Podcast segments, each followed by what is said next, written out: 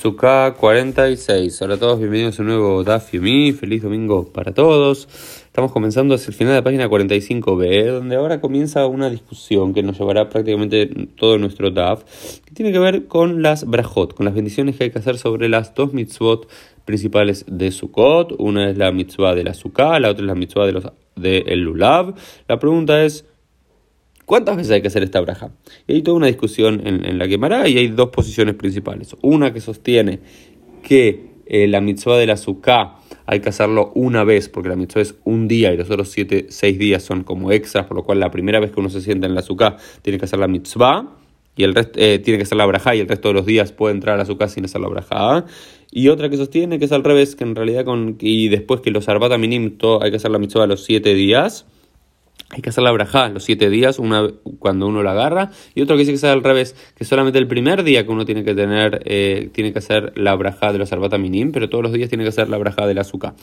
Eh, ninguna de estas dos va a ser la posición eh, mayoritaria sino Shiva es la posición de Rabbi Yohanan que ambas son de siete días que significa Lulav Shiva Besuka Shiva cada una tiene siete días porque son una mitzvah de siete días. Cada día tenemos que hacer la braja. ¿Qué significa esto? Y vamos a ver cuáles son las mitzvot. Las brajot, las brajot es eh, Baruch Asher Kishan Tzibanu Al Netilatulav y eh, benditos estudios que nos ordenaste el mandamiento de agitar el lulav, de sonar el lulav, y la otra es Baruch Hashem, sentarnos en la azúcar. Entonces, en la antigüedad estaba la costumbre de quien se hacía la azúcar para uno mismo o quien se hacía los arbat aminim tenía que hacer el shehiyanu, tenía que hacer la, la, la, la, braja del shehiyanu y luego la primera vez que lo, lo agarraba el o la primera vez que se sentaba en la azúcar hacía sus brajot correspondientes.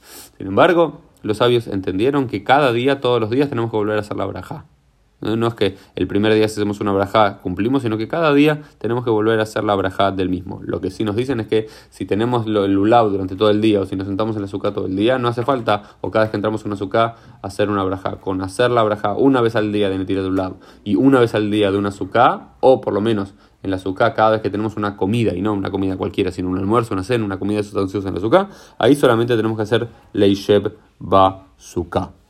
Em, y otra de las cuestiones que discute acá era como una discusión entre dos rabinos cuando ven una persona eh, haciendo muchas mitzvot al mismo tiempo, que podría llegar a decir Baruch, Asher bendito seas tu Dios por los mandamientos.